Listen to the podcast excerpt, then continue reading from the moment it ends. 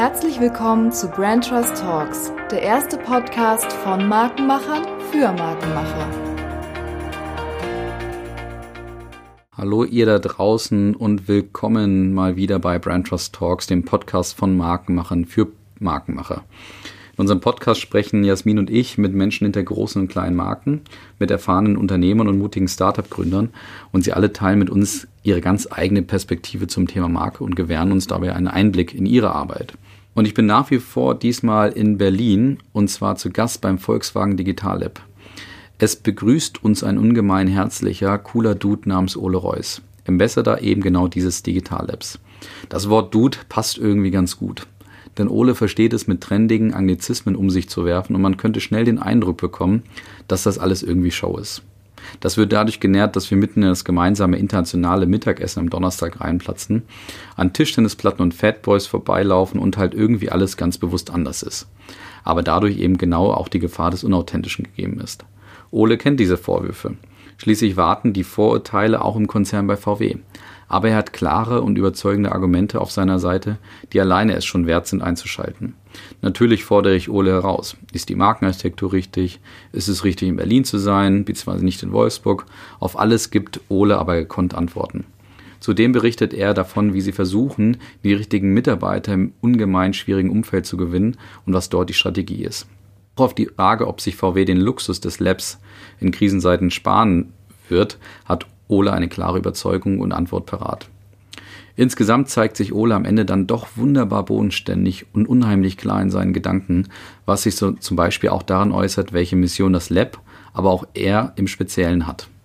Ich kann nur sage, sagen, gibt dem Ole trotz aller Anglizismen und Fachbegriffe eine Chance, denn die Überzeugungen und unkonventionellen Prozesse und die spezifischen Rituale vom VW Digital Lab öffnen eine neue Perspektive auf das Thema Markenkultur und Or Organisationsentwicklung und werden euch dazu inspirieren, auch zu überlegen, was das für eure Marke bedeuten könnte. Zumindest ist das bei mir passiert. Viel Spaß beim Podcast mit Ole.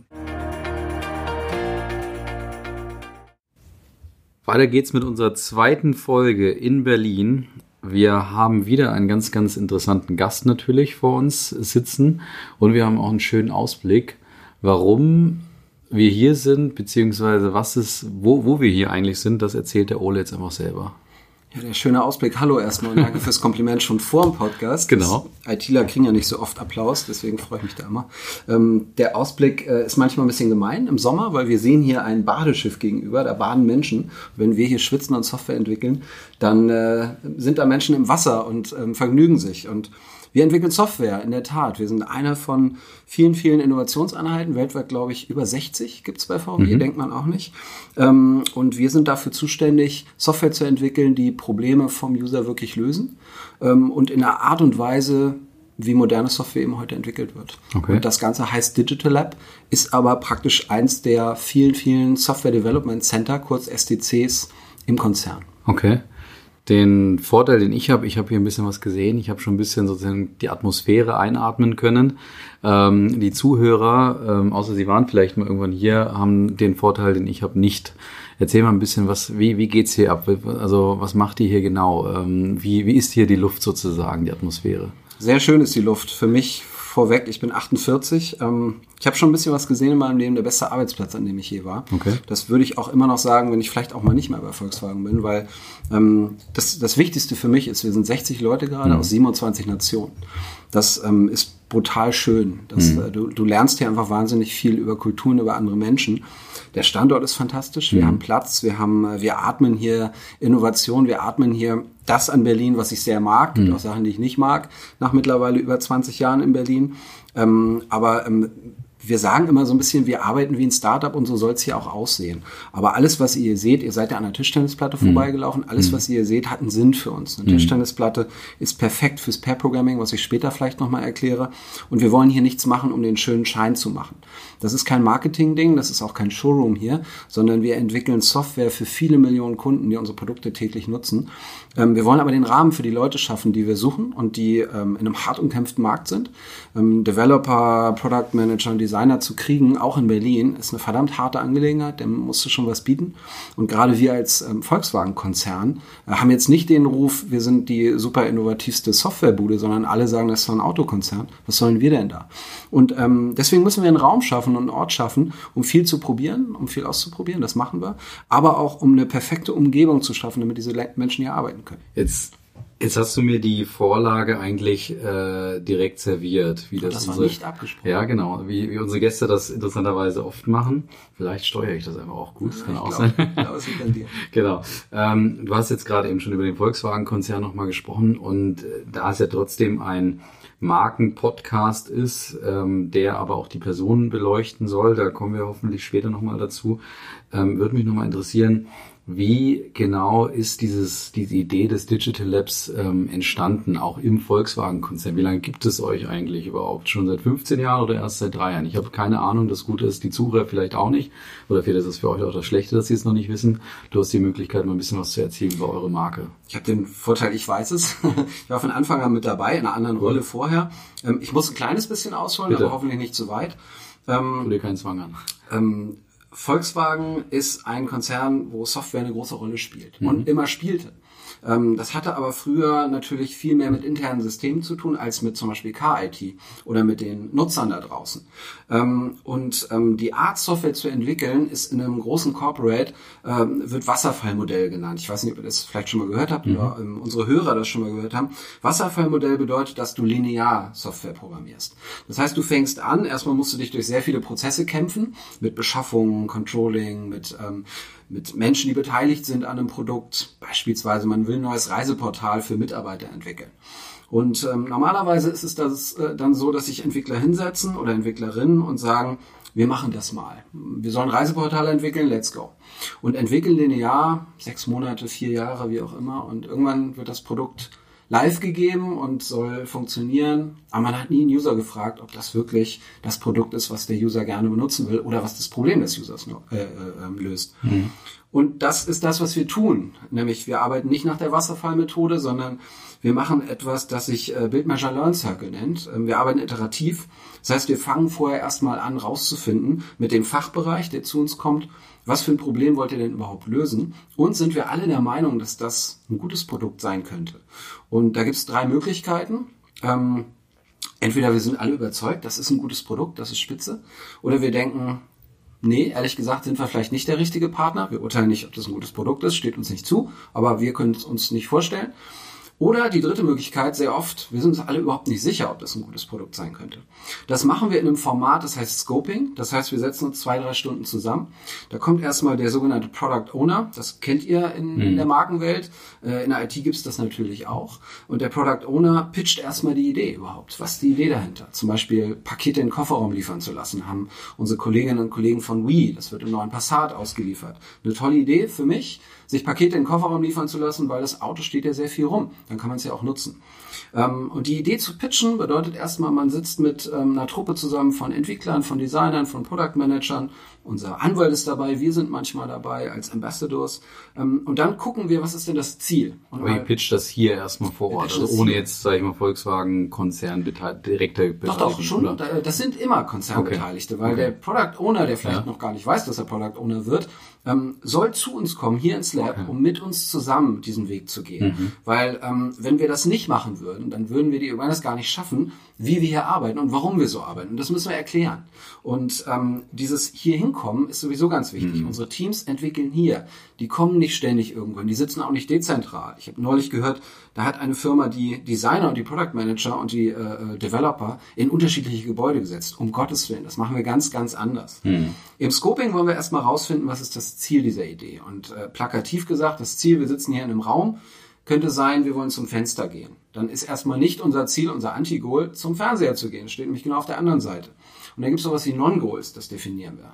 Non-Goal ist zum Beispiel, ich will zum Fenster gehen und da liegen 5 Euro auf dem Fußboden, nehme ich mit, kostet mich keine Energie, aber auf meinem Weg zum Ziel kann ich das ja locker mitnehmen. Dann reden wir über Risiken, über Rollen, über Verantwortlichkeiten und es dauert so zwei, drei Stunden. Und danach wissen wir sehr genau, ist es, könnte das ein gutes Produkt sein? Oder könnte das ein Produkt sein, was überhaupt nicht zu uns passt für die Entwicklung? Oder an was wir nicht glauben? Oder müssen wir es rausfinden? Wenn wir es rausfinden müssen, ähm, oder wollen, ähm, dann schreiben wir ein Angebot erstmal über eine sogenannte Discovery and Framing Phase.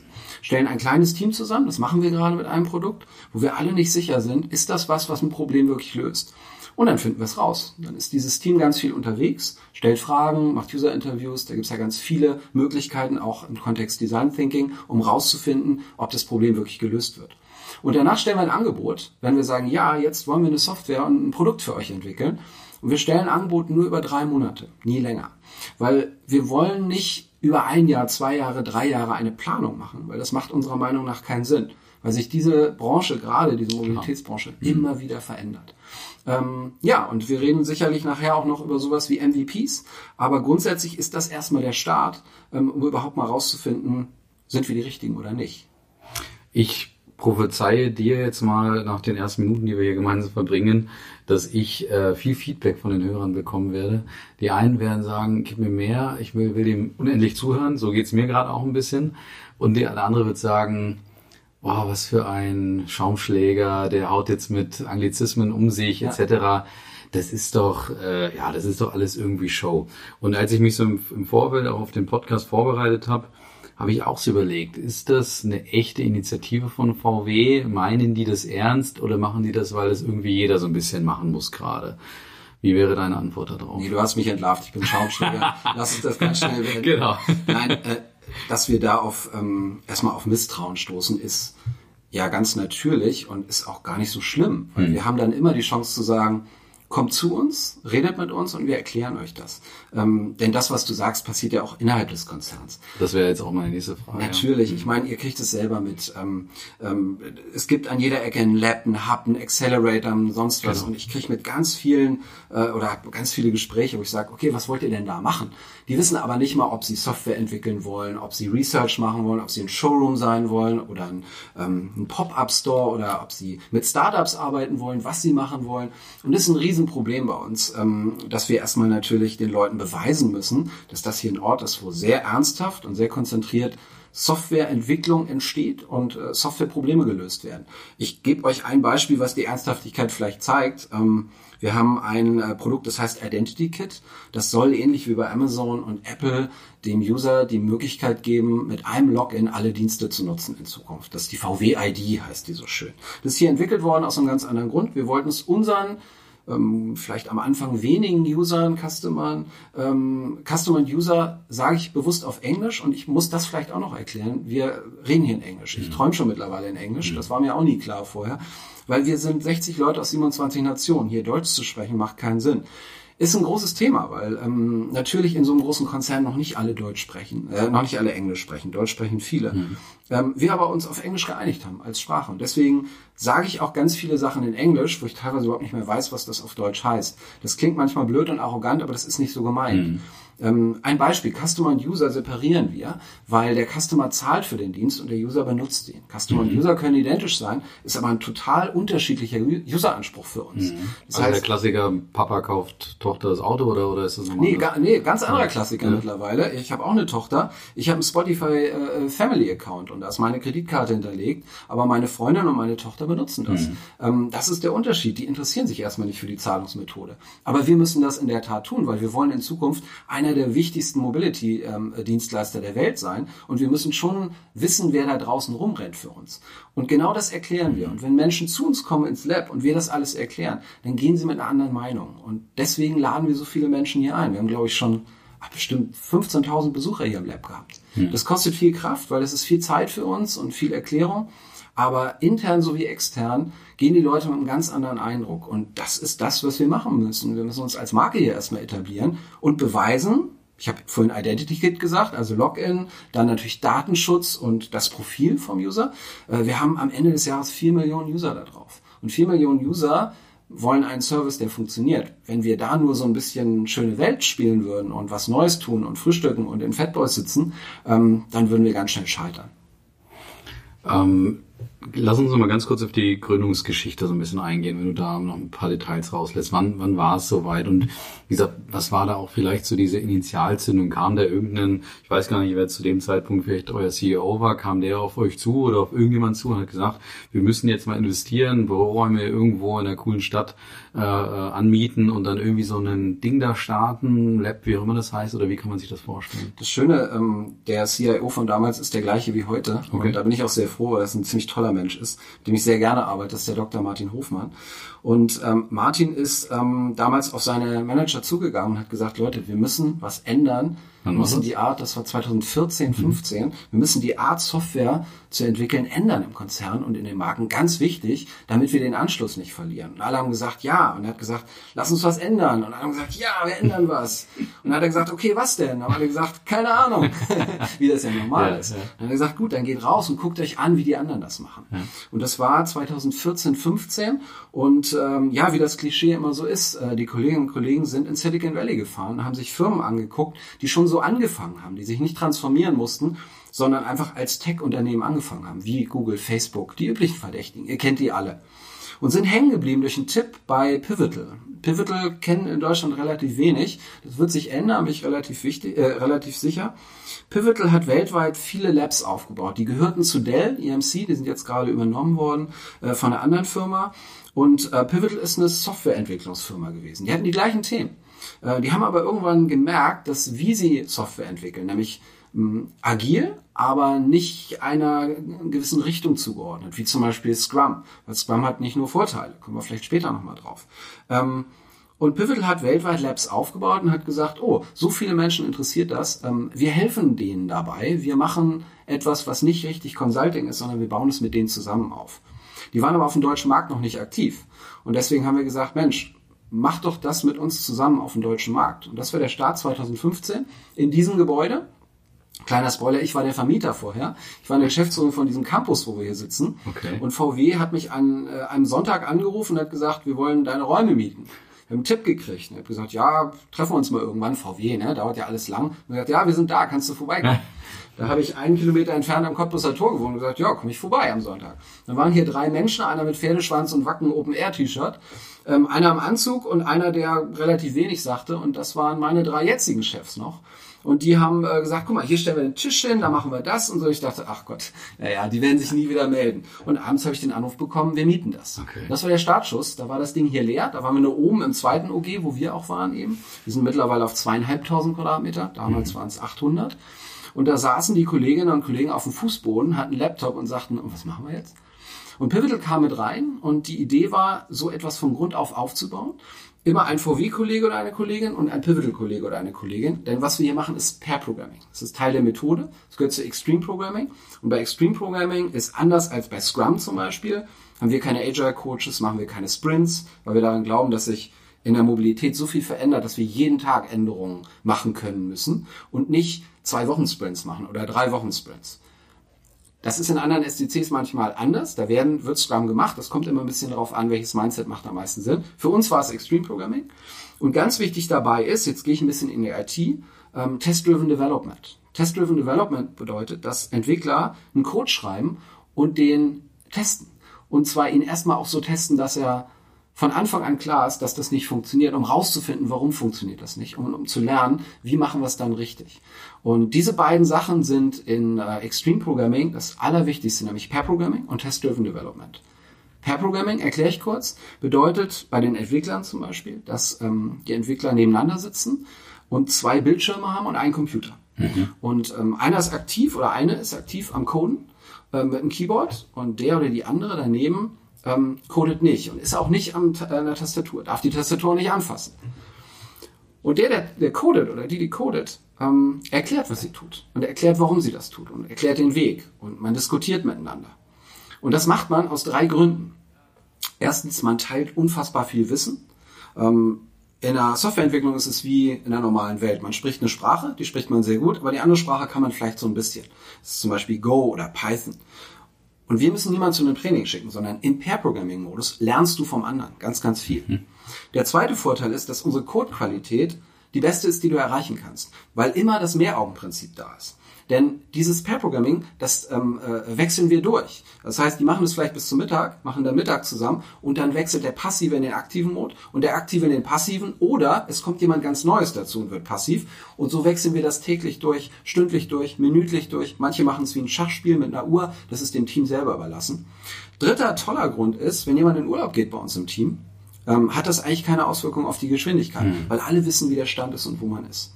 Und diese Teams sind bei uns nach Jeff Bezos, dem äh, Gründer von Amazon, dieses zwei Pizza-Teams, kennt ihr vielleicht. Ähm, also ein Team sollte nicht größer sein, als sich zwei große Pizzen teilen zu können. Das heißt, wir haben nie Teams, die größer sind als acht bis zwölf Leute. Wenn es größer wird, splitten wir die Teams, dann werden es wieder eigene Teams. Mhm also du, du gehst jetzt schon extrem in die Materie ein, finde ich super. Tut mir leid. Ja, alles gut. Ähm, kommen wir wahrscheinlich auch nochmal gleich noch, oder definitiv nochmal drauf zu sprechen. Aber was die Frage, die sich mir aufdrängt und wahrscheinlich auch dem einen oder anderen Zuhörer aufdrängt, ist die Frage nach dem Warum. Und jetzt kannst du ganz viel er erklären und, und warum ihr diese Entscheidung und so weiter getroffen habt. Aber ich würde gerne mal versuchen, mit dir die Perspektive so, insofern zu wechseln und dich mal zu fragen, ob ihr da sowas wie eine Marke habt oder eine Marke etabliert hat, weil für uns, wir setzen Marke und Kultur zum Beispiel oftmals auch ähm, sehr nah beieinander oder sogar gleich. Und daher meine Frage, habt ihr Prinzipien, Leitplanken, Werte mal irgendwann erarbeitet, wo ihr gesagt habt, das ist es eigentlich, was für uns so ein bisschen das Raster ist oder der, ja, der Handlungsrahmen, den wir für uns etabliert haben. Und daraus sind diese ganzen Initiativen entstanden, weil du hast jetzt, bist jetzt mitten im Coden und so weiter drin, aber ihr habt auch äh, Lunch and Learn hast du mir vorhin erzählt und, und auch ganz, ganz viele andere Rituale innerhalb der Kultur etabliert. Und die Frage ist, wie gesagt, immer, woher kommt das? Gibt es bei euch sowas wie eine Mark- oder Markenprinzipien oder generell Prinzipien, müssen nicht Markenprinzipien heißen, die euch dann zu diesen Ideen geführt habt oder kam das einfach, kommt das genauso irgendwo aus dem Iterativen heraus? Schlimmste Antwort, die man geben kann, ja und nein. Ich erkläre aber warum. ja. Das, ähm, was du an Ritualen, an Mindset, an Methoden ähm, ansprichst, haben wir gelernt von unserem Partner Pivotal, weil die haben es schon ausprobiert und es hat funktioniert. Das heißt, wir haben ganz viel übernommen. Die haben uns am Anfang gesagt, ähm, ähm, ja, ähm, wir hatten die Vorstellung, wir fangen um 12 Uhr mittags an, wir coden nachts, wir bestellen uns Pizza, so wie der das Klischee des mhm. Nerds, des Entwickler-Nerds eigentlich ist. Und haben gesagt, nein, nein, das geht im Pair-Programming nicht. Ihr fangt um 8 Uhr an mit Frühstück, 8.30 Uhr geht's los, 12 Uhr bis 13 Uhr machen alle Mittagessen und 17 Uhr ist Schluss, probiert das mal. Das ist total durchgetaktet. Das ist total diszipliniert und mhm. durchgetaktet. Das würde man nie denken. Mhm. Bei uns macht keiner Homeoffice, es gibt noch keine Teilzeit, hat auch Vor- und Nachteile, ganz klar. Aber grundsätzlich ist das ein sehr diszipliniertes, äh, äh sehr disziplinierter Tagesablauf, der auch gar nicht anders geht. Weil dieses Pair-Programming würde nicht funktionieren, wenn einer um, 5, um 17 Uhr Schluss macht und der andere um 18 Uhr. Ja. Weil dann pairt ja, äh, wird ja nicht mehr gepaart. Ähm, das sind so die Grunddinger, die wir im Prinzip erstmal lernen mussten und die wir ausprobiert haben und die für viele Entwicklerinnen und Entwickler eine Riesenumstellung sind. Auch zusammen, kollaborativ, kommunikativ so zu arbeiten. Da musst du die richtigen Leute erstmal finden. Die finden wir in einem eigenen Assessment. Würde ich gern, wenn wir noch Zeit haben, nachher was zu sagen. Aber noch wichtiger ist, dass wir irgendwann natürlich an einen Punkt kamen nach zwei Jahren, wo wir festgestellt haben, ähm, wir müssen mal definieren, was ist denn überhaupt unsere Vision, wofür stehen wir denn, mhm. was wollen wir denn, wo wollen wir denn sein, was ist denn unsere Marke und haben ja uns viel Gedanken darüber gemacht und sind bei etwas hängen geblieben in Anführungsstrichen. Das heißt OKRs. Ich weiß nicht, hast du das schon mal ja. gehört? Ähm, wird in, in vielen Startups gemacht, wird bei Google zum Beispiel von Anfang an so gemacht, bei Intel, Intel hat es etabliert und erfunden. Das heißt Objective and Key Results. Das ganz zu erklären, würde unseren Podcast äh, sprengen. Ähm, ich sag mal die zwei Vorteile. Ähm, normalerweise agierst du in einem Unternehmen als Management bei Objectives. Das heißt, vom Management mhm. kommt eine Zielvorgabe. Äh, wir arbeiten auch mit KPIs, klar, aber ich gehe jetzt mal in diese individuellen Ziele oder diese Teamziele und dann müssen die erfüllt werden. Aber ob das Sinn macht oder nicht, entscheidet halt das Management. Bei OKRs ähm, kommt es aus dem Team selber. Das heißt, es soll keinen Druck aufs Team ausüben, sondern das Team selber soll einen Effekt haben für die ganze Company. Bei YouTube hat das sehr gut äh, funktioniert. Könnt ihr vielleicht äh, in die Beschreibung schreiben, gibt es ein sehr gutes Buch, kann ich nachher nochmal empfehlen, äh, wo man das, äh, die ganze Geschichte davon mitkriegt.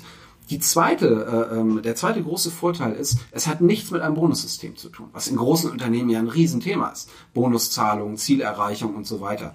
Wenn diese OKRs, diese Objectives and Key Results erreicht werden, dann soll das einen Effekt haben für die Arbeit des Teams. Aber es gibt keine Prämie dafür.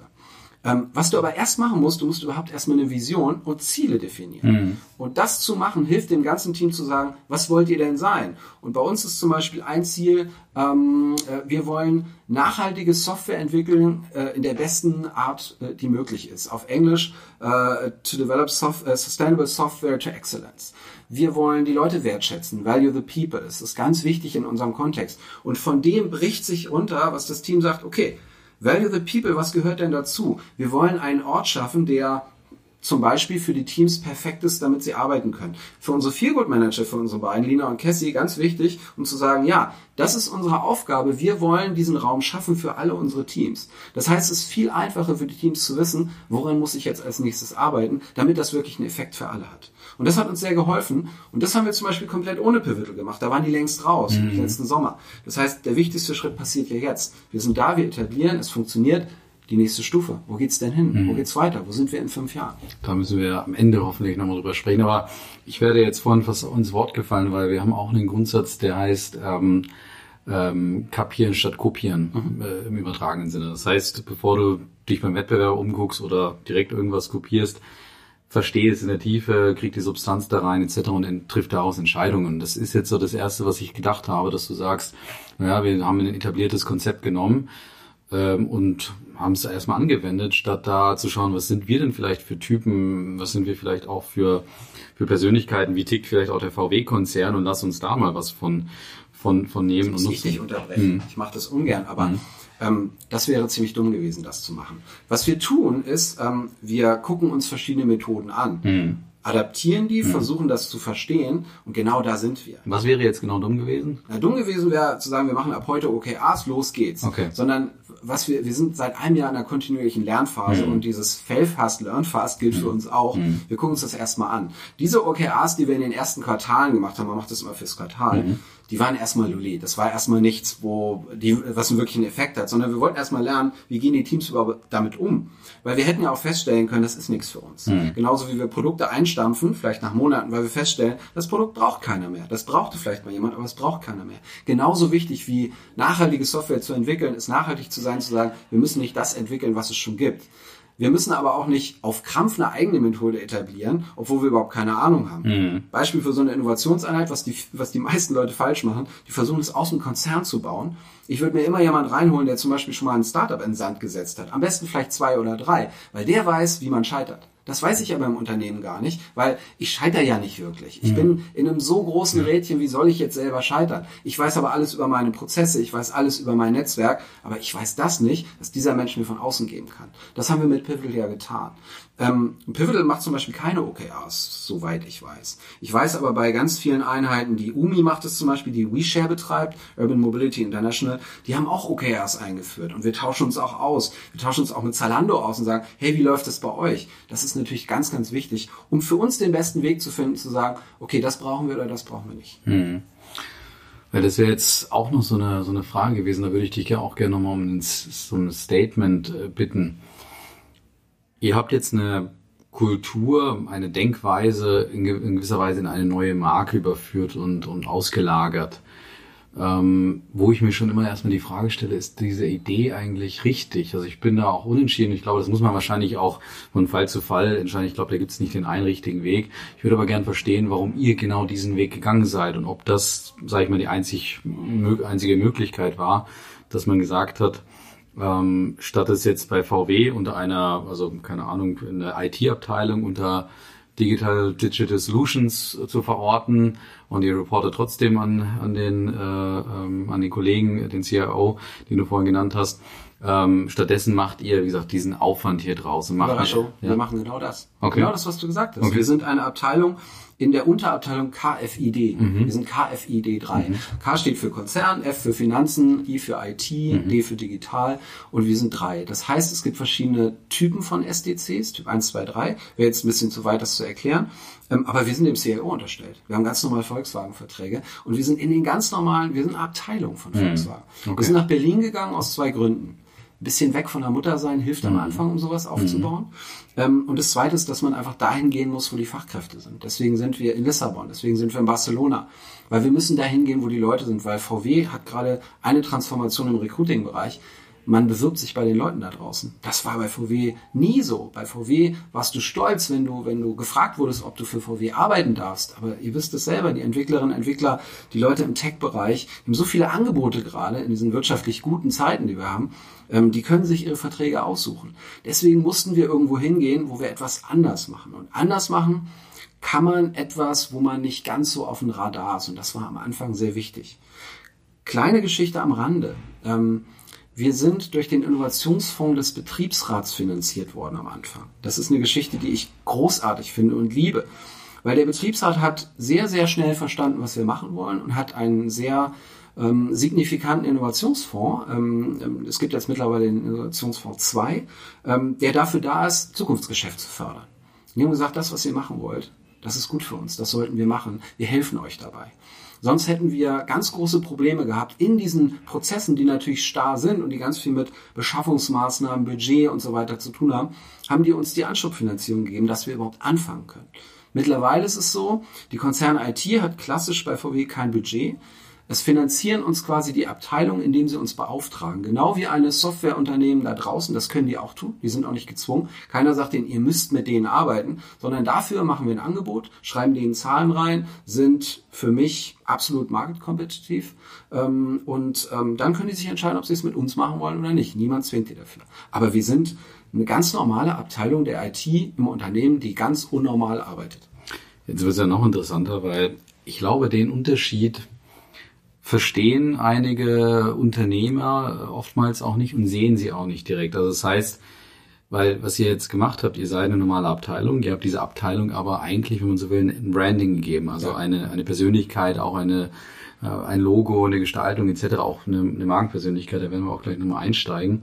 Ähm, aber ihr seid trotzdem komplett in den Konzern integriert. Was, wär, was sind von dieser Vorgehensweise, wie du es beschreibst, Vor- und Nachteile aus deiner Sicht? Ich fange mal mit etwas Lustigem an. Mhm. Ich heiße ja so schön Ambassador, das kennt man mhm. als Brand Ambassador, aber ein Ambassador gibt's natürlich in so einem Unternehmen nicht. Also ähm, als ich eingestellt wurde und ich war der Zweite, der Stefan, der mittlerweile in Lissabon ist, Stefan Gotthard, der war der erste Ambassador hier und ähm, da hat die äh, HR natürlich gesagt, wobei ich das Wort HR übrigens hasse, mhm. Human Resource, das sollte man dringend mal abschaffen, finde ich. Wir haben es ähm, abgeschafft, ganz Ja, sehr gut. Was ist unsere Kultur? Wir sind dran, wir ja. sind dran und ich glaube, äh, das Team um, um Gunnar Kilian, Personalvorstand, macht da auch einen tollen Job gerade. Ähm, nein, äh, die haben erstmal gesagt, was sollst du werden? Verstehen wir nicht. Das gibt's auch bei uns nicht. In der IT gibt's zwei Jobprofile. Ähm, meiner ist von 1978 und heißt Systemanalytiker. Ich bin angestellt als Systemanalytiker, mache aber natürlich was völlig anderes. War mir total egal, ehrlich gesagt.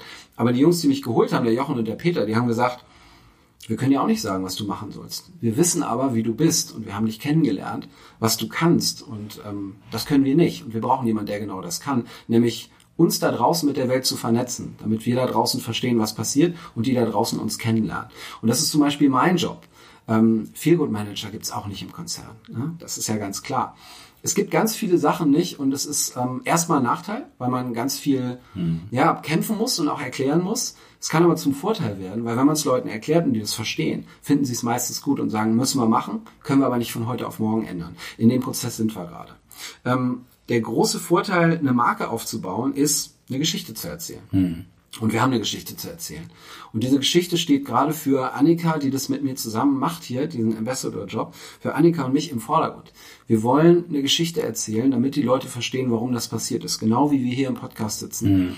Und wenn du einfach nur sagst, geh mal zur IT, dann wissen die Leute gar nicht, was das ist und dann denken, da kann dir jemand sagen, hast du schon mal neu gestartet. Aber was IT in so einem Unternehmen bedeutet, ähm, das ist mittlerweile, das ist ja oder nein, das ist schwarz oder weiß und das ist Zukunft oder nicht. Und wenn die IT bei Volkswagen versagt, dann prognostiziere ich, dass der ganze Konzern, äh, Konzern versagen muss, weil die IT einfach die größte Rolle spielen wird. Das ist jetzt spannend, weil da wird jetzt für mich gerade ein Schuh draus. Ich habe das anders wahrgenommen mhm. zuerst, aber das ist ja auch äh, spannend gerade. Total. Ähm, ich nehme da jetzt ganz, ganz viel von, von mit. Jetzt, wo wir jetzt gerade bei eurer Marke sind, jetzt äh, final angelangt, wäre natürlich ähm, spannend mal zu, zu schauen, wie denn eure Marke überhaupt auch tickt. Wir haben vorhin schon ein bisschen über die Kultur gesprochen ähm, und wir haben ja zwei neue Ritualfragen, du kennst sie auch schon. Ähm, und die erste würde lauten, ähm, wenn du jetzt eure Marke äh, mal als einen Mensch zeichnen müsstest, wie würde der denn aussehen? Jetzt bin ich ein bisschen befangen, weil ähm, mhm. wir arbeiten ja mit Personas. Mhm. Und das ist sehr, sehr ähnlich dem. Genau, das ist der Persona zu kreieren, machen wir, um uns vorzustellen, wer ist denn dieser User? Mhm. Wer ist denn dieser, diese, diese Userin? Wer ist denn, gibt es eigentlich Userin das Wort? Weiß ich gar nicht. Ähm, dieser Kunde, diese Kundin. Ähm, und genauso würde ich das fürs Lab im Moment auch machen. Mhm. Ich würde das Lab als mehrere Personas bauen. Mhm. Weil ähm, was wir was wir ganz doll auf unsere Fahnen schreiben, ist ähm, Diversity. Wir wollen divers sein. Sind wir aber noch nicht. Wir haben gerade festgestellt, wir haben keine Afroamerikaner hier, keine Afroamerikanerin. Wir haben niemanden, der blind ist, im Rollstuhl sitzt oder taub ist. Deswegen glaube ich, wir sind an einem Anfang von einem Weg, eine Marke zu kreieren. Die Marke ist ganz stark gerade, wir können Software so entwickeln, dass die Qualität außergewöhnlich ist und wir haben die Kultur dazu. Aber mehr gibt's in dieser Marke gar nicht, sondern wir wollen diese Marke weiterentwickeln. Ähm, wir wollen uns weiter zeigen nach außen und wir wollen uns selber so entwickeln, dass wir ganz viel lernen dabei. Das heißt, wenn es eine Person wäre, wäre es für mich im Moment am liebsten, würde ich mir eine Person nehmen, die es gibt, mit aktuellem Beispiel und Bezug. Das ist Nikita. Nikita kommt aus Indien, ist Softwareentwicklerin hier. Erstmal Frau Indien, Softwareentwicklerin. Ja, da, kommst du schon mal hin, dass alle sagen, wow, Rocket Science wollen wir alles so. Aber Nikita ist ein ganz normaler, toller Mensch hier. Das heißt, sie ist eine von vielen wahnsinnig tollen Menschen mit einer irren Geschichte dahinter. Und auch das muss ich ja auch lernen. Das heißt, ich habe ja auch meine Vorurteile, meine Klischees und meine Scheren im Kopf. Und das lerne ich durch diese Menschen. Und deswegen wäre es mir am liebsten, dir 60 Menschen zu zeigen, die diese Marke sind, weil das ist die Wahrheit. Nämlich ein ganz diverser Haufen aus allen Erdteilen, aus allen Ländern. Wir haben eine Palästinenserin mit einem Israeli im Pairing-Modus. Das muss man sich mal vorstellen, was das auch bedeutet. Und ähm, deswegen kann ich dir die Antwort darauf nicht geben, was ist das für eine Person, sondern ich sehe sehr, sehr viele Personen dabei ist ja auch eine Aussage. Jetzt ähm, kommt ja noch die Komplexitätsstufe dazu, dass du jetzt diese Person trotzdem oder halt diese mehreren Personen mit ähm, Charaktereigenschaften beschreiben würdest. Ähm, hast du da ein eindeutigeres Bild oder wären das auch eine Durchmischung von, von mehreren Werten? Das fällt mir total leicht, weil mhm. da gehe ich wieder aufs agile Manifest zurück und sage, ähm, mutig und offen. Und das ist das, was uns beschreibt. Wir sind mutig und wir sind offen. Wir sind mutig, Nein zu sagen. Das musst du sein in einem Konzern, wo durch viel Ja-Sagerei in jedem großen Konzern, auch in vielen kleinen, ähm, ganz viel Mist gemacht wird, weil man Angst hat. Angst haben wir nicht. Ähm, und offen müssen wir sein, weil wir nie das Gefühl haben, dass wir alles wissen, sondern erstmal gehen wir davon aus, wir wissen gar nichts. Und deswegen hören wir zu. Und das sind zwei Charaktereigenschaften, die ja recht klein wirken, die aber ganz groß sind und ganz wichtig sind. Und die ich mir für unsere Gesellschaft übrigens äh, sehr wünschen würde. Mhm. Stell dir vor, gerade wir in Deutschland wären mutig und offen. Ich hoffe, mhm. wir sind's, aber ich spüre es im Moment nicht. Mhm. Dann würde viel passieren, äh, dass einem nicht irgendwelche Platitüden erzählt werden, man die glaubt, dass äh, irgendwelche rechten Parteien gewählt werden, weil man sich nie mit dem Parteiprogramm beschäftigt. Mhm. Ähm, man sollte sich genau überlegen, mit wem man da zu tun hat und was das für Menschen sind. Und das tun wir auch. Mhm.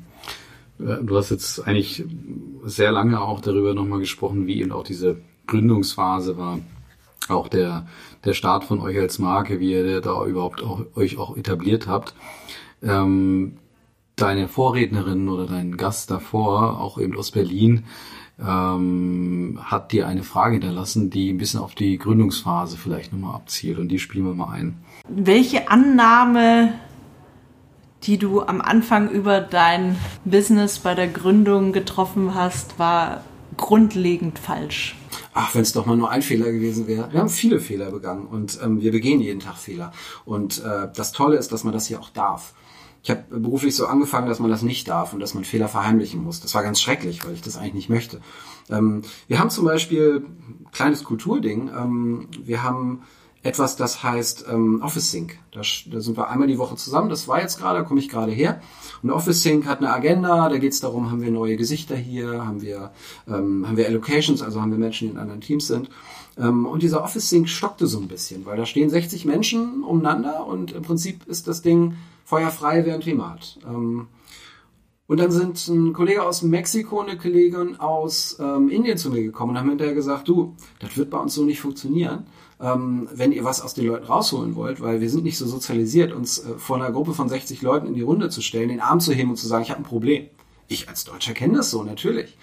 Und deswegen, ähm, wir machen eine Retrospektive, eine Retro jede, jede Woche in den Teams von 16 bis 17 Uhr, um ähm, frei ins Wochenende zu gehen und am Montag wieder neu zu starten und um Themen immer anzusprechen. In einem kleinen, sicheren Raum. Wir machen das aber mittlerweile auch mit dem ganzen Office. Das ist sehr intensiv und mit 60 Leuten sehr krass.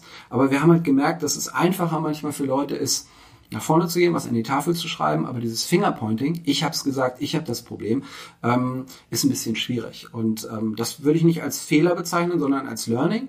Ähm, wir, haben, wir machen ganz viele Fehler, was ähm, das Design des Offices angeht. Wir haben uns aber dagegen entschieden, am Anfang Architekten hier durchzuschicken oder Architektinnen und zu sagen, mach das mal geil, mach das mal schön. Sondern wir wollen mit dem Team zusammen lernen, was nicht funktioniert. Was zum Beispiel gar nicht funktioniert, ist ähm, das Thema Licht, Akustik, Klima. Da müssen wir dringend dran. Und da haben wir auch ein ganz tolles Team, was Verständnis dafür hat, weil wir eine gute Lösung dafür finden wollen, die nicht einfach ist. Äh, wir müssen mehr Zonen schaffen, wo die Leute eine Chance haben zu telefonieren, weil natürlich in so einem großen offenen Büro telefonieren total stört. Ähm, und so bin ich der Meinung, wir werden noch ganz viel Fehler machen, machen die und Gott sei Dank tun wir die, weil ähm, sonst würden wir ja nicht lernen. Mhm.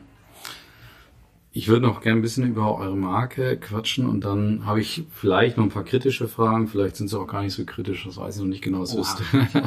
Nein, ich glaube, die sind für dich ganz einfach zu parieren. Du hast vorhin gesagt, ähm, die VW-Manager oder die Abteilung haben auch die Möglichkeit, ihre Projekte ähm, auszulagern oder an andere normale, was heißt normale, an, an andere Firmen zu vergeben.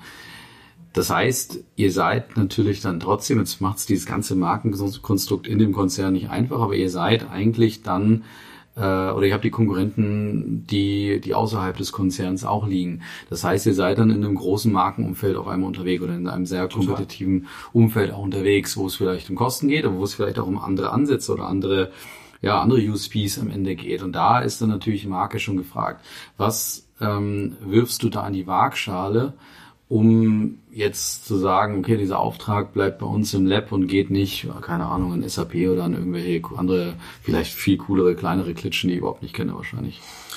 Also erstmal finde ich nichts Schlechtes daran, auch eine Firma von da draußen auszuprobieren, mhm. weil ähm, man muss ja mal ausprobieren, was man, da gibt es viele, die ganz hervorragende Arbeit machen genau wie wir. Und ich ähm, gehe mit breiter Brust vor und sage, wir sind absolut ähm, wettbewerbsfähig da draußen.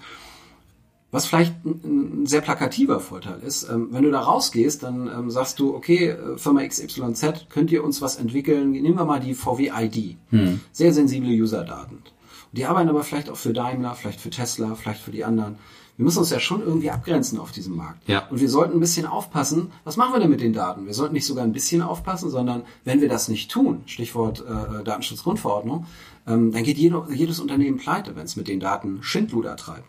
Ähm, wenn du jetzt sensible Produkte entwickelst, wie eine Plattform, wie ein Login, wie ein Consent Management, bin ich Fan davon, das Inhouse zu machen und Inhouse zu wissen, wie das am besten geht. Weil das sind sehr, sehr sensible Geschichten, die ich meinem Mitbewerber oder meiner Mitbewerberin auf dem Markt auch gar nicht so unbedingt äh, äh, bereit bin zu geben und äh, die Informationen zu teilen. Das weiß ich natürlich bei einer Third-Party-Company nicht. Da gibt's hm. NDAs und so weiter, aber das wisst ihr selber.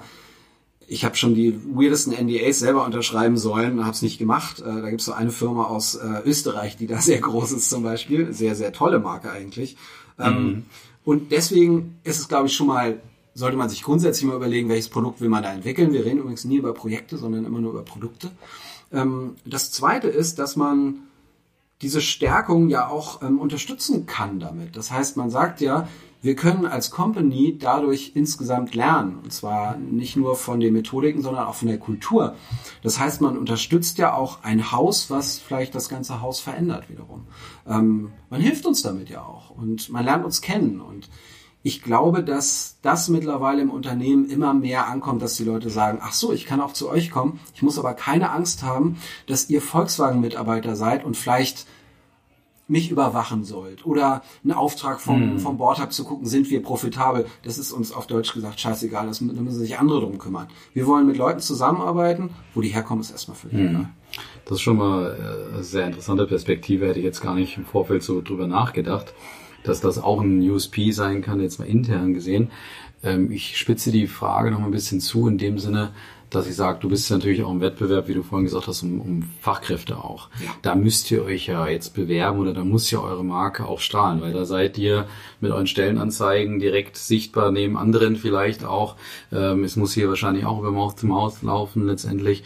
Also ähm, was sind da so eure Themen, die ihr im Vordergrund bei so einer, keine Ahnung, Stellenanzeige oder in einem, in einem Pitch um eine Fachkraft, was könnt ihr da, da reinwerfen? Weil wie gesagt, auch das erzählt ja wieder viel über eure Marke und eure Werte. Sind es dann diese Leistungen, die du angesprochen hast, oder ist es dann doch wieder irgendwo die Kultur? Also eine generelle und eine spezielle Antwort. Ähm, die generelle Antwort ist, wir sind ja schon ein bisschen anders. Ähm, wenn du bei einem Unternehmen in der Tech-Industrie anfängst, ist vielleicht als Entwickler dein primäres Ziel, dass du viel Karriere machen wirst, dass du ähm, alle drei Monate eine neue Stufe erreichen willst, dass du in ganz verschiedene Bereiche äh, reinschnuppern willst. Was wir machen wollen, wir wollen die Leute langfristig für uns gewinnen. Wir brauchen die Menschen, im Haus. Wir wollen die hier behalten. Wir wollen nicht, dass die alle drei Monate wechseln. Wir wollen mit denen zusammen wachsen. Kleines Beispiel aus Indien, da habe ich gelernt, ähm, da gibt es Regionen, wenn du länger als ein Jahr im Unternehmen bist, ähm, dann giltst du als Loser in der Familie. Mhm. Das heißt, du musst ständig wechseln. Ähm, das kenne ich natürlich. Mein Papa hat immer gesagt, im Lebenslauf soll, äh, musst du Kontinuität haben, ganz lang. Das stimmt nur auch nicht mehr heute, mhm. aber was wir wollen, wir wollen Leute ans Unternehmen binden. Bei Volkswagen kannst du zum Beispiel auch gehen und wiederkommen. Das hat gerade ein Kollege von uns gemacht, der Arvid. Der hat ein Startup gegründet, der war ähm, bei, einem, bei einem VC, bei einem Venture Capital Unternehmen und ist jetzt wiedergekommen und arbeitet wieder als Developer. Nicht, weil er gescheitert ist, sondern weil er gesagt hat, das war spannend, aber ich habe hier meinen Ort und ich habe hier meinen Platz und das habe ich jetzt gerade verstanden. Ähm, die generelle Antwort ist, wir müssen gewisse Sachen mitspielen. Wir müssen zum Beispiel einen guten Ort äh, bieten, aber ganz ehrlich, das bringt alles nichts. Hm. Wir müssen den Leuten Produkte bieten, die die challengen, also die sie herausfordern. Ähm, sorry für das englische Wort wieder. Das Herausfordern heißt, sie müssen an etwas arbeiten, was sie herausfordert und wo sie bei lernen. Wenn sie das nämlich nicht tun, dann gehen sie woanders hin. Ähm, sie müssen grundsätzlich sich schon mal für diese ganze Branche interessieren. Ne? Also wenn du auf E-Commerce eher setzt, aber uns keins machst, macht es natürlich keinen Sinn, dann bei uns zu arbeiten. Mobilität ist unser Thema. Ähm, die spezielle Antwort, die fand ich ganz toll. Wir haben gerade die Startup Night ähm, gemacht. Äh, mit übrigens 14 verschiedenen Abteilungen, die wir eigenmotiviert angesprochen haben und gesagt haben, habt ihr Lust, das mit uns zusammen zu machen? Das ist eine große Veranstaltung in Berlin für und mit Startups. Und äh, ein Kollege, der Florian, der bei uns Developer ist, der hat hinterher bei Slack gepostet, ähm, übrigens wisst ihr, wie ich auf euch aufmerksam geworden bin, da bei der Startup Night im letzten Jahr. Da hatte ich äh, einen Freund, der hat gesagt, komm da mal hin, vielleicht willst du bei VW arbeiten. Also bei VW als Entwickler, was soll ich denn da machen? Dann war er da, hat die Truppe mitgekriegt, hat mitgekriegt, was wir da tun auf der Startup Night und diesen ganzen, diesen ganzen Geist, der in diesem Team steckt. Und dieses, dieses Team ist wirklich großartig hier. Und hat gesagt, ich will bei euch arbeiten. Mhm. Und das ist, glaube ich, das, was uns als Marke zeigt. Wir müssen rausgehen. Absolut. Wir müssen aber auch die Leute hinholen. Wir haben ganz viele Communities, die zu uns kommen. Äh, Design Lab, Women Tech Makers, Pie Lady, Space Café, ganz viele Formate. Die kommen hier das erste Mal hin sehen aber Volkswagen gar nicht. Ne? Steht ganz klein da oben. Das ist auch nicht wichtig, sondern die lernen uns kennen und sagen, ach so, das ist Volkswagen also auch, das wussten wir nicht. Und das ist das, was wir, glaube ich, als Marke im Konzern ganz stark machen. Mhm. Das wäre jetzt in der Tat mal eine andere Frage gewesen. Wie sehr hilft euch auch diese markentechnische Stützung ähm, durch Volkswagen? Also kommt deswegen jemand, weil er dann trotzdem sagt, ich verstehe zumindest, wofür die Produkte sind, verstehe oder ich interessiere mich vielleicht auch ein Stück weit für die Produkte, oder kommen die wegen der Marke Lab jetzt mal, wenn ich es getrennt voneinander sehe? ich mache mal eine ganz subjektive äh, Sichtweise. Ich kam aus dem Medienbereich, war, ähm, war Regisseur, war Producer, habe Fernsehen gemacht, habe dann äh, in einer großen Mediencompany Business Development gemacht und ich bin nur aus einem Grund zu VW gegangen, weil ich gesagt habe, tut mir leid an alle Fernsehschaffenden, aber Fernsehen wird die Welt jetzt in der nächsten Zeit nicht verändern. Aber das, was ich tue, wird die Welt verändern. Ich kann Teil des Ganzen sein, eine neue Mobilität für Leute mhm. zu machen. Für Menschen, die blind sind, eine Möglichkeit zu schaffen, heute spontan nach München zu fahren, mit einem autonomen Fahrzeug in zehn Jahren, wann, was weiß ich. Und wir sind Teil daran. Für mich ist das die, die größte Motivation, die ich mir vorstellen kann, Teil einer Veränderung zu sein. Das müssen wir den Leuten transportieren. Mhm. Das machen wir gerade alle, glaube ich, zusammen. Ähm, aber es gibt natürlich auch Hard Facts. Ne? Also es gibt Sachen wie, schon wieder ein englisches Wort, Mann. Es gibt harte Fakten. ähm, VW zahlt natürlich okay, das muss man sagen. Mhm. Also das ist, ähm, das ist finanziell ein Anreiz, ganz klar. Für Entwickler, die kriegen überall viel Geld und mhm. Entwicklerinnen trotzdem äh, man weiß auch, dass das Geld im nächsten Monat auch noch auf dem Konto mhm. ist. Das heißt Sicherheit, mit Familie, mit einem Standort, wo man sagt, ich möchte da auch länger bleiben, ist VW ein super attraktiver Arbeitgeber. Ähm, VW hat ganz tolle Benefits, VW hat ganz, ganz viele Sachen, die sie für Mitarbeiter machen und ohne Scheiß, wusste ich auch nicht ziemlich toll. Also wer allein schon mal in einer Autostadt war, und äh, du sagst du, das ist mein Arbeitgeber, ja, da sind im Winter hast du eine Schlittschuhbahn, du kannst da den ganzen Tag verbringen, du hast da äh, internationale Theater und Musical-Aufführungen und so da passiert schon eine ganze Menge, mhm. muss ich sagen. Und mhm. nebenbei arbeitest du an dem spannendsten Produkt überhaupt, ähm, was für mich in der Welt gerade ist, die Mobilität der mhm. Zukunft. Mhm. Lass uns mal ganz kurz vielleicht bei, bei deiner Persönlichkeit auch bleiben, weil du jetzt gerade so einen kurzen Ausflug gemacht hast. Wir haben ja unsere drei Ritualfragen, die ja eher auf dich persönlich gemünzt sind und ich will hier nicht rausgehen, nur über das Lab gesprochen haben, ohne dich als Persönlichkeit auch den Leuten nochmal ein Stück weit zu präsentieren. Hast du jetzt drei? Was für mich aber okay wäre. Ja, ich weiß. hast du an, eingangs gesagt, trotzdem, da lasse ich dich nicht raus. Mhm. Ähm, wir haben drei Fragen, die ein bisschen mehr auf dich gemünzt sind. Ich würde jetzt gerne mal als Einschub äh, reinbringen. Da kannst du mal ganz kurz was über dich erzählen. So, kannst du so kurz halten, wie, wie, du, wie du möchtest. Und zwar die erste Frage wäre eben die Frage nach dem einen Wortwert. Gibt es ein, ein einziges Wort, mit dem du dich beschreiben würdest? Zweite Frage, was ist deine Lieblingsmarke jetzt? Und was war es in der Kindheit? Mit der Hoffnung, dass es uns was über den Ole äh, erzählt. Ja, das erste Wort, äh, da gehe ich mal raus aus meiner Komfortzone und sag sensibel. Okay. Ich bin wahnsinnig sensibel, Geil. das ist ganz wichtig und ähm, ich äh, sage jedem Arbeitgeber, bevor ich da anfange, wenn du mir vertraust, dann kannst du alles von mir erwarten. Wenn du mir misstraust, funktioniere ich nicht. Dann werde ich kein guter Arbeit, äh, Arbeitnehmer für dich sein. Ähm, das habe ich immer gesagt und bin da immer gut mitgefahren. Ähm, meine Lieblingsmarke, ich fange mal in der Kindheit an, war mhm. Europa mhm. weil ich äh, ein Kind der 70er bin und Hörspiele geliebt habe okay. und liebe. Und ich finde, Podcasts und Hörspiele haben ganz viel gemeinsam. Man konzentriert sich auf gesprochenes Wort. Drei Fragezeichen. Drei Fragezeichen sowieso, ah, na klar. TKKG, Geheimnis um. Europa war da einfach so meine Marke. Ich habe mir die Schallplatten gekauft für 10 Mark damals. Wahnsinn.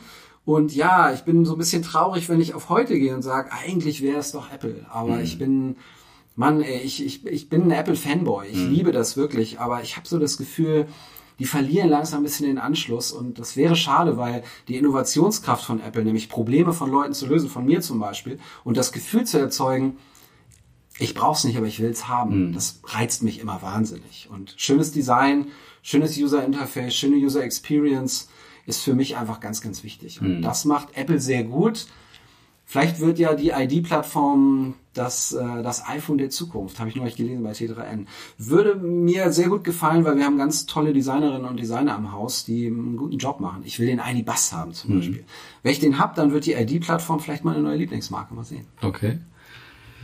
Sehr interessanter, wichtiger Einschub, wie ich finde, weil allein die Passage über Apple war jetzt sehr spannend, weil da kommen wir nämlich zur einer äh, Stück weit kritischen Frage, die, die mich immer beschäftigt, weil was ich, also ich habe das Glück oder das Pech, öfter mal einen Mietwagen zu fahren. Irgendwo in irgendeiner Stadt kriegst du dann so ein Auto äh, an die Backe gehängt, ja, und ähm, hast dann auch nicht immer die Möglichkeit, noch ein Veto einzulegen. Ich sag zwar immer dann, also ich, wenn, selbst wenn ich, wenn ich gutes Auto in Anführungsstriche bekomme und die mir was Gutes wollen, sagen, ah, hier haben sie haben kriegen Upgrade und so weiter, ist aber die falsche Marke, dann sage ich, habt ihr äh, BMW oder Audi da? Also Volkswagen sage sag ich leider nicht. Unter anderem auch, weil ich den Eindruck habe, bei den Systemen, die ich kennengelernt habe, das ist nicht userzentriert, das ist nicht vom Anwender gedacht. Da sind einfach äh, Fehler, selbst wenn ich, also das ist jetzt weniger dein Thema, wenn ich irgendwie ans Navi bei einem VW, glaube ich, gedacht habe, und du, du, das sind ja so Touchpads manchmal inzwischen, da kommst du mit dem Handballen unten an den, ständig irgendwie auf den Bildschirm, weil es einfach schlecht geneigt ist. Das ist jetzt, wie gesagt, das ist ein Designthema,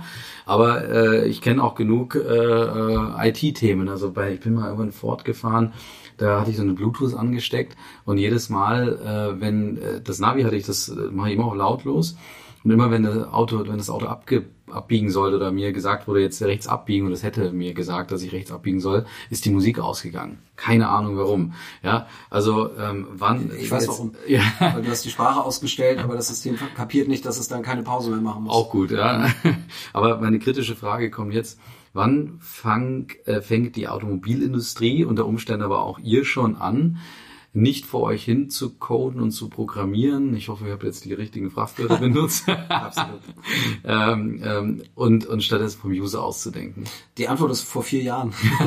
naja, wir, wir haben das ja deswegen gemacht. Ja. Also User-Centric ist ja unser Thema. Mhm. Wir wollen alles, was wir tun, für den User machen. Jetzt ähm, fahren da aber viele Millionen Autos rum. Und ähm, ich gebe dir mal ein, ein Beispiel, was vielleicht Hoffnung macht. Ähm, wir können mit äh, den, den, den Teams, die wir da unten sitzen haben, das ist ein Produkt, das heißt VCF, Vehicle Connectivity Framework, da können wir das, die Daten aus dem Auto holen, ähm, um sie, um diese Autos smart zu machen. Für jeden Nutzer auch für Leute, die zum Beispiel 2009 sich ein Polo gekauft haben. Genau aus dem Grund, wir wollen Probleme lösen. Ähm, ich kann das bestätigen, was du sagst. Geht mir manchmal auch mhm. so. Ich freue mich ja, dass du äh, gerne Audi nimmst, weil Audi gehört ja zu Volkswagen. Alles gut. Das ist ein Volkswagen-Konzern, das ist eine Marke von den 13 Marken. Moja eingerechnet. Ähm, ich fahre gerade einen Golf. Und ich habe noch nie einen Golf in meinem Leben gehabt vorher. Aber ich habe gesagt, wenn ich da arbeite, möchte ich auch ein VW fahren, Volkswagen. Und äh, also oder ein Audi oder was weiß ich. Mhm. Aber es ist ein Golf geworden. Ähm, das ist mein, mein, mein Firmenwagen. Und ja, das hat Vor- und Nachteile. Ähm, ich bin begeistert, wie weit die schon sind mhm. mit diesem Auto. Ich habe damit nichts zu tun, bin ich ganz mhm. ehrlich, weil wir machen keine Navigationssysteme jetzt mhm. hier im Lab oder so. Mhm. Das machen ganz andere. Ähm, Wäre viel besser, wenn ihr es machen würdet. Weiß ich gar nicht. Ich, ich, ähm, ich, du musst immer sehen, wie lange so ein Auto entwickelt wird. Und ähm, vielleicht ist es vor zehn Jahren angefangen worden. Das, was da aktuell mhm. drin ist. Ähm, ich weiß aber, dass für den ID dass der Fokus auf Software liegt. Das heißt auf, auf, auf User-Anwendung. Das heißt, die ID-Family, schon der neue Golf 8, werden da ein ganz anderer Schnack sein, wie wir in Norddeutschen sagen. Mhm. Da setzt du dich vielleicht rein, probier's mal beim nächsten Mietwagen. Mhm. Und äh, wenn der neue Golf 8 rauskommt, der Passat, wie auch immer, setz dich mal rein. Ähm, ich glaube auch bei Audi, auch bei BMW gibt's immer so Sachen. Ich fand zum Beispiel bei BMW damals diesen Knopf furchtbar mhm. nervig mhm. irgendwie. Den haben sie abgeschafft, weil sie gemerkt haben, die Leute kommen damit nicht mhm. klar. Besonders das Klientel, was ja auch ein bisschen älter war. Mhm. Ähm, ich nutze ganz viel äh, CarPlay im Auto, bin ich ganz ehrlich. Ich äh, plug mein Handy daran und nutze das Navi von Google Maps, mhm. weil Google Maps waren die ersten, das war das MVP von Google, mhm. von Google Maps, die mir Echtzeit Staumeldungen gegeben haben. Ja. Da ist alles drin, was ich brauche. Da bin ich Nutzer und da kann mir auch jeder erzählen, was er will. Ich möchte als Nutzer das beste Nutzererlebnis haben. Und da müssen wir genauso wie alle anderen den Arsch hochkriegen mhm. und sagen, wir müssen uns darauf konzentrieren, müssen die Leute fragen, was wollen die denn überhaupt im Auto? Mhm. Ich nutze zum Beispiel Sprache recht wenig. Ich habe ein Smart Home zu Hause, ich bin so ein Smart Home Freak. Meine Freundin nutzt alles mit Sprache, ich nutze immer nur die App. Der Mensch ist halt unterschiedlich. Hätte ich auch nie gedacht vorher. Und ich glaube, es ist ganz schwer, allen alles recht zu machen, aber die Leute zu fragen, das ist schon mal ein Anfang. Und das machen wir hier und das kriege ich mit. Das macht die Forschung sehr, die Entwicklung sehr, das machen die anderen SDCs, macht die IT sehr stark. Auch in den Marken. Porsche ist da auch wirklich zu nennen. Ganz, ganz groß. Die Marken-CIOs von äh, allen Marken sind mittlerweile auch im Konzern. Das heißt, die haben so einen geteilten Job. Das heißt, der Konzern und die Marke rücken viel, viel näher zusammen. Wir haben mit Christian Sänger einen Konzernvorstand für IT. Das heißt, wer jetzt noch denkt, Volkswagen hat nicht verstanden, was da in Zukunft gebraucht wird, ähm, der hat ganz viel nicht verstanden. Und deswegen kann ich da Mut machen und sagen, wenn wir das nicht machen, wenn wir das nicht besser machen in Zukunft, ähm, sind wir verloren. Jetzt sage ich dazu, das sage ich als kleiner Digital Lab Mitarbeiter mhm. mit meiner persönlichen Meinung. Ähm, ich kann da nicht für Volkswagen sprechen, auch nicht für Audi oder Porsche. Das sollen die machen, die mehr davon verstehen. Aber meine persönliche Meinung ist, das wird gut. Hm. Ähm, ein Thema, was mich von Anfang an nicht losgelassen hat, und ich habe es, glaube ich, immer mal wieder auch schon angesprochen, ist einfach das Gefühl, äh, dass, es, dass, dass ich manchmal denke, das ist doch irgendwie ein großes Alibi-Projekt. Ein teures Alibi-Projekt, so wie ich einen Eindruck habe. Ich will da keine Zahlen wissen, aber ich glaube, da, da gönnt man sich schon auch irgendwo was. Und ähm, die Frage ist, ja, hat das überhaupt einen echten Sinn oder wird das irgendwann wieder eingestampft, wenn man, keine Ahnung, wenn die nächste Krise, oder die Krise ist ja praktisch da, äh, wird es dann eingestampft, wenn man sagt, jetzt müssen wir uns doch wieder aufs Autobauen konzentrieren? Ich gebe dir mal eine Antwort, die ich immer gebe, wenn Besucher hier sind und mich nach der Zukunft fragen. Mhm. Ähm, wenn dir jemand erzählt, dass er weiß, wie die Zukunft aussieht, dann nimm deine Beine in die Hand und renn. Weil ganz ehrlich, das ist ein Scharlatan, das sind Scharlatane. Keiner weiß, wie die Zukunft aussieht. Wir können nur uns versuchen, an die Zukunft anzunähern. Mhm. Und wenn du mich fragst, gibt es das Lab als Lab in fünf Jahren, noch in zehn Jahren, in 20 Jahren? Keine Ahnung, werden wir ja sehen. Ähm, ich glaube, wir sind die Ersten, die das, wenn wir das Gefühl haben, das, das löst keine Probleme hier, dann sind wir die Ersten, die sagen, da haben wir keine Lust mehr drauf, das zu machen. Ähm, das Alibi-Projekt kann ich dir relativ leicht beantworten, weil wenn wir ein Alibi wären, wären wir nicht mehr da. Mhm. Weil ich meine, in so einem großen Konzern, wir, wir wissen, was wir für Herausforderungen haben, ähm, da wird alles auf den Prüfstand gestellt, und zwar relativ schnell, ob das was bringt oder nicht. Ähm, wir müssen ja profitabel sein. Wir sind, habe ich ja vorhin erklärt, wir sind quasi ein Profit Center. Also äh, wir haben kein Budget, wir können nicht einfach Millionen verbrennen, das geht gar nicht, sondern es kommt jemand zu uns und sagt, ich bin bereit, für ein Produkt, für eine Entwicklung das und das Geld auszugeben, können wir das zusammen machen. Und da gibt es natürlich Nuancen, wo wir vielleicht sagen, wir sind zu teuer, da ist eine Bude in, was weiß ich, in einem anderen Land oder so, die können es viel, viel billiger machen oder günstiger machen. Äh, das kommt sicher vor. Andere, andersrum kommt es vielleicht auch vor, dass jemand sagt, ah, cool, okay, ihr habt auch einen Wettbewerbsvorteil, weil ihr günstiger seid. Grundsätzlich, was entwickeln wir hier? Wir entwickeln hier Sachen, die funktionieren müssen und zwar relativ schnell funktionieren müssen. Weil in diesem MVP-Bereich, also Minimum Viable Product, entwickelst du einen Service, der live geht und wenn der nicht funktioniert, dann wird der Service eingestellt. Dann verdienen wir auch kein Geld mehr. Dann können wir unsere Leute ja nicht bezahlen. Wir haben aber hier 60 Leute. Wir haben in allen SDCs weltweit, glaube ich, im Moment 300 Leute. Die müssen wir ja bezahlen. Hm. Das heißt, wenn wir hier einen schlechten Job machen würden, wenn wir hier nicht Markt, ähm, äh, äh, ja, Marktstandards auch beherrschen würden, dann würden wir ganz schnell nicht mehr existieren, weil wir müssen eine schwarze Zahl schreiben. Und diese schwarze Zahl schreiben wir. Und das ist, glaube ich, die beste Antwort auf, ist das ein Alibi? Weil ich gebe dir recht, wenn du irgendwas schön ausstattest und irgendwo hinsetzt, in den Coworking Spaces sehe ich ja. das oft. Da sitzen dann irgendwie ganz viele Mitarbeiter und die sollen mal irgendwie ein bisschen genau. ausprobieren. Also ganz ehrlich, da bin ich kein Fan von. Ja, mhm. gibt den Leuten Zeit, um was auszuprobieren, haben die hier auch. Mhm. Ja, wir haben zweieinhalb äh, Stunden die Woche, da können die Leute im Prinzip als Vertrauensarbeit alles machen, was sie wollen. Da können sie sich neue Sachen überlegen, wie auch immer. Aber grundsätzlich musst du schon, haben wir einen ernsthaften Business-Hintergrund und wenn du den nicht hast, ich würde ehrlich gesagt an so einem Projekt dann auch nicht teilhaben wollen, weil ich will nur Sachen machen, die Sinn machen mhm. und die auch irgendwo hinführen. Ist es denn erwünscht aus deiner Sicht oder vielleicht auch eine mögliche Zukunft, dass eure Kultur, die ihr hier so prägt oder auch schon geprägt habt, dass die auch noch mehr in den VW-Konzernen dann irgendwo letztendlich implementiert wird? Naja, in Teilen. Ne? Also wir, wir sind ja hier nicht diejenigen, die sagen, wir machen alles richtig oder mhm. wir sind die Besten in allem, mhm. was wir tun. Ähm, ich glaube, jede Abteilung, die hier ist, nimmt sich was mit. Die zwei einfachsten Sachen, die ich den Leuten immer mitgebe, ist, es gibt schon Abteilungen in großen Unternehmen, da gehört VW auch dazu, wo vielleicht manchmal so ein Stimmungsproblem da ist oder ähm, wo man nicht richtig kommuniziert miteinander oder alles ein bisschen eingefahren ist. Und zwei Sachen sind kulturell relativ einfach zu machen. Ähm, das eine ist ein Retro und du lernst dein Team brutal gut kennen und löst Probleme ganz anders, wenn du ehrlich miteinander bist. Dazu musst du dir aber die Zeit nehmen. Die nehmen wir uns jede Woche eine Stunde. Sowieso am Tag, aber das ist ein eigenes Format dafür. Das geht ins Wochenende. Eine Retro kostet nichts. Eine Retro kannst du machen. Du musst eine Stunde, also es kostet indirekt, du musst eine Stunde Zeit investieren ja, malst ein lachendes Gesicht, ein weinendes Gesicht und ein, weiß ich nicht, eins in der Mitte mhm. und schreibst da halt hin, was dich umtreibt. Und wenn das Themen sind, die man mitnehmen sollte und lösen sollte, dann wird es aufgeschrieben. Ansonsten ist es manchmal einfach nur, ich war die ganze Woche krank, mir ging es nicht gut. Es ist gut, in so einem Team das zu wissen. Wir arbeiten als Balance-Team, das heißt, es gibt keinen Chef im Team, es gibt mhm. Rollen und diese Rollen sind verantwortlich für Sachen. Der Entwickler ist der Anwalt der Technik, der Designer ist Anwalt des Kunden und der Product Manager ist Anwalt des Business Case, sage ich mal. Ja, ich habe jetzt die männliche Form gemacht. Entschuldigt bitte, ich achte da eigentlich sehr drauf. Äh, also, ne, Entwickler, mhm. Entwicklerin, Designer, Designerin, ganz, ganz wichtig. Ähm, in diesem Balance-Team muss man sich grundsätzlich mögen. Da muss grundsätzlich auch die Stimmung gut sein und grundsätzlich muss man sich vor allen Dingen vertrauen. Mhm. Weil sonst sagt man, was der sagt, der sagt es doch immer, ist doch egal. Oder die, ach, die schon wieder, die hat schlechte Laune oder sonst was. Das gibt es sicherlich in klassischen Strukturen. Das mitzugeben, zu sagen, vertraut euch, habt Sympathie und Empathie ähm, und versucht mal was zu wagen, nämlich dem anderen zu vertrauen, dass das jemand ist, der oder die das auch gut kann, was sie tut oder was er tut. Das würde ich gerne zurückgeben. Das passiert aber auch ganz oft schon. Es gibt auch Sachen, die wir ausprobieren, äh, die ich, ähm, wo ich sage, das würde jetzt nichts bringen. Also du kannst zum Beispiel nicht hierarchiefrei arbeiten in der Linie bei einer Autoproduktion. Wie soll das gehen? Da muss es eine Hierarchie geben. Ähm, wir haben ganz oft Diskussionen, weil wir hier frühstücken zusammen morgens um acht. Ähm, aber ehrlich gesagt, 650.000 Mitarbeiter bei Volkswagen können nicht alle morgens zusammen mhm. frühstücken. Es gibt Abteilungen, da geht das nicht. Aber ich meine, ihr seid hier reingekommen ohne Sicherheitsschuhe. In die Fabrik würdest du nicht ohne Sicherheitsschuhe kommen. Die Orte sind halt eben auch unterschiedlich. Und deswegen, wir freuen uns, laden alle ein, was mitzunehmen von der Kultur. Ich glaube, wir sind, wir leben diese Kultur sehr stark und das kriegen die Leute mit und es kommt sehr gut an. Ähm, ja, und dann muss halt jede Abteilung gucken, was kann man davon mitnehmen. In der Softwareentwicklung muss sich diese Kultur durchsetzen dringend. Da, da gibt es keine Alternative zu. Okay. Letzte Frage zu dem, zu dem Bereich ähm, Marke VW Lab oder Volkswagen Lab. Ähm, geht nochmal so ein bisschen auf das Thema Positionierung ein.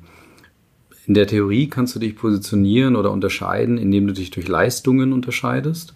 Ähm, und die höchste Form ist eigentlich, wenn du dich eher eben schon über deine Kultur, über deine Werte mehr oder weniger unterscheidest. Das heißt also, jemand sagt, mir sind eigentlich deine Leistungen relativ egal, das ist eh, das kann ich bei allen gleich einkaufen, da gibt es minimale Unterschiede etc. Ähm, was ist bei euch das Entscheidende? Eher die Leistung, wie ihr codet, wie schnell ihr codet? Ist das überhaupt ein Differenzierungsfaktor für einen, für einen Kunden, der was bei euch einkauft? Oder ist es, nee, ich habe einfach gerne mit denen zu tun? Also ist es eher sozusagen die Kultur, die Haltung, die vielleicht von euch repräsentiert wird. Ich gehe nochmal zurück zu dem Scoping. Ähm, das Ziel, also das Goal, das sogenannte, wäre für mich ganz klar, das Produkt ist so gut, dass wir kaum Inzidenz haben. Inzidenz bedeutet, mhm. dass man eine Fehlermeldung mhm. hat. Und ähm, wir machen DevOps, Developer Operations, das heißt, wir betreiben das Produkt. Das Produkt, was wir entwickeln, bleibt für immer hier im Team. Für mhm. immer. Das ist auch neu in der IT bei einem großen Konzern. Das machen aber zum Beispiel alle Tech-Unternehmen äh, so. Ähm, das heißt, dass du schon mal ein Produkt intrinsisch motiviert machen willst, was funktioniert und was wenig, möglich Fehler, äh, wenig Fehler wie möglich produziert. Das ist das, woran wir gemessen werden wollen. Mhm. Das Non-Goal dabei wäre, dass die Leute auch gerne hier sind und ja. dass die Leute sagen, wir arbeiten mit diesen Menschen gerne zusammen. Mhm. Das Anti-Goal wäre für mich, dass sie sagen, das ist eine Softwarebude wie jeder andere, ich sehe keinen Vorteil. Das muss man natürlich vermeiden. Mhm. Natürlich müssen wir den Leuten da auch unseren Unique Selling Point bieten. Mhm. Und unser Unique Selling Point ist eine außergewöhnliche Softwarequalität gepaart mit einer ganz tollen Kultur okay. äh, im Team. Aber würdest du glauben, dass es Softwarebuden gibt, wo die, sag ich mal, die Menschen oder die Kultur äh, sehr fragwürdig ist, aber die Leute auf dem einfach auf so einem hohen Niveau programmieren, in, ja, Leistungen entwickeln, dass die Leute trotzdem oder dass ein Kunde trotzdem sagt, wir müssen mit denen zusammenarbeiten, weil das sind die Besten. Das sind zwar komische Menschen, aber das sind die Besten. Gibt es das in eurer das, Branche? Ja, habe ich mir ganz sicher, dass das mhm. gibt. Es gibt auch ähm, Unternehmen, die einfach so viele Menschen heiern und feiern, mhm. dass es nicht so groß auffällt. Ich glaube, es ist schlussendlich immer an der Softwarequalität mangeln wird dabei. Okay. Aber das sind ja alles Unternehmen, darfst du ja nicht vergessen, die ähm, auch noch nicht in dem Bereich sind, wo sie Gewinne machen müssen. Mhm. Also wir sind mit Volkswagen ja auch gezwungen, die Gewinne zu erwirtschaften, um diese ganze Transformation machen zu können. Aber es gibt ja ganz viele Unternehmen weltweit, die Stars sind an der Börse, einen riesen Börsenwert haben, aber noch nie einen Cent verdient haben. Das könnten wir uns jetzt als Volkswagen nicht leisten. Insofern mhm. vergleicht man dann natürlich Äpfel mit Birnen in einem, in einem schnell wachsenden Markt, wie zum Beispiel Online, äh, äh, E-Commerce, äh, Amazon, Zalando, wie auch immer da bist du ja in einer ständigen Euphorie. Da, da, da ist ja ein Quartal geiler als das nächste. Ähm, und äh, das ist bei uns schon ein bisschen anders. Wir sind eine Company, die einfach ganz ernsthaft ähm, mhm. ähm, Gewinne erwirtschaften müssen in der Zukunft, um diese Menschen auch weiter zu beschäftigen und dieses Business weiter betreiben zu können. Also insofern will ich mich damit nicht vergleichen. Ich will nur eins, ich will, dass die Leute hierher kommen und hier bleiben und sich wohlfühlen. Und wenn sie das nicht tun, haben wir was falsch gemacht, dann müssen wir was ändern. Sehr gut. Dann hast du die Vorlage trotzdem gerade gegeben, wenn wir über die Zukunft auch sprechen und die Herausforderungen. Was, was sind da äh, die nächsten Themen, die da am, am Horizont auf euch warten, die euch vielleicht auch herausfordern, challengen werden, wie du sagen würdest? Ich bin demnächst in unserem neuen Software Development Center in Dresden, ähm, in der gläsernen Manufaktur, kann ich Ihnen nur empfehlen. Das ist echt sehr beeindruckend, was Sie hier machen. Da kannst du am äh, Prozess eines Autobaus teilhaben, indem du davor stehst und zuguckst. Wirklich toll.